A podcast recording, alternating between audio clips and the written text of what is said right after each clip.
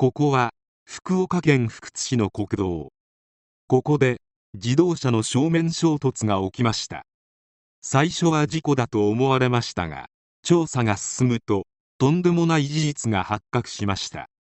あまりの身勝手さに怒りを覚える事件です。それではどうぞ。2020年5月8日深夜福岡県福津市宮司浜の国道で普通乗用車と軽乗用車が正面衝突する事故があり普通乗用車を運転していた福津市に住む内装業の阿部大輔40と軽乗用車を運転していた会社員の男性が救急搬送された。しかしいずれも収容先の病院で息を引き取ったことが確認された。現場は片側1車線で見通しの良い道路で福岡県警が事故の原因を詳しく調査。するととんでもない事実が判明した。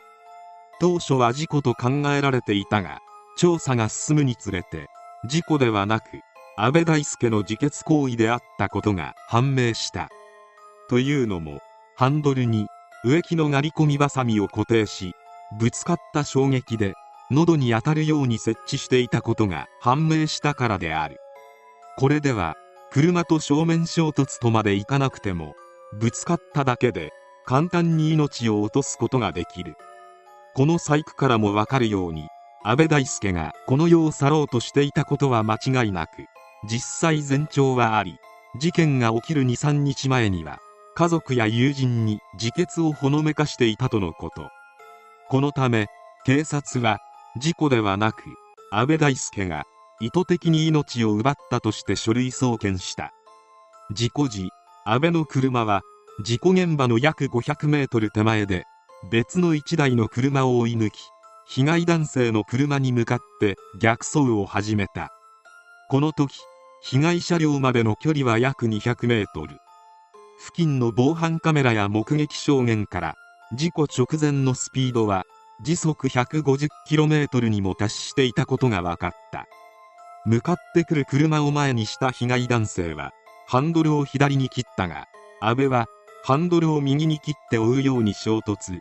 現場にブレーキの跡は残されていなかった。もちろん安倍と被害男性には面識はない。亡くなった男性は3人の子供を持つ父親で夜釣りに行くところだったという。被害男性の親族は悔しいとしか言えない。なんでそこでたまたま帰ってきてと言いたい。あの世で幸せにとか言いたくない。帰ってきてと言いたい。と語った。こうした最後を迎えたがる心境として恨みを抱えたまま大きな敵意を抱えたままひっそりとこの世を去るのではなくせめて最後くらい注目を集めたい。そんな歪んだ心理が背景にあるという。生きるのが辛いのは誰しもが思うことである。全てがどうでもよくなって自暴自棄になる気持ちもわかる。しかし安倍のやったことは無慈悲な無差別事件である。どうしてもあの世に行きたいなら一人で行ってくれと口には出さずとも皆が思うことである。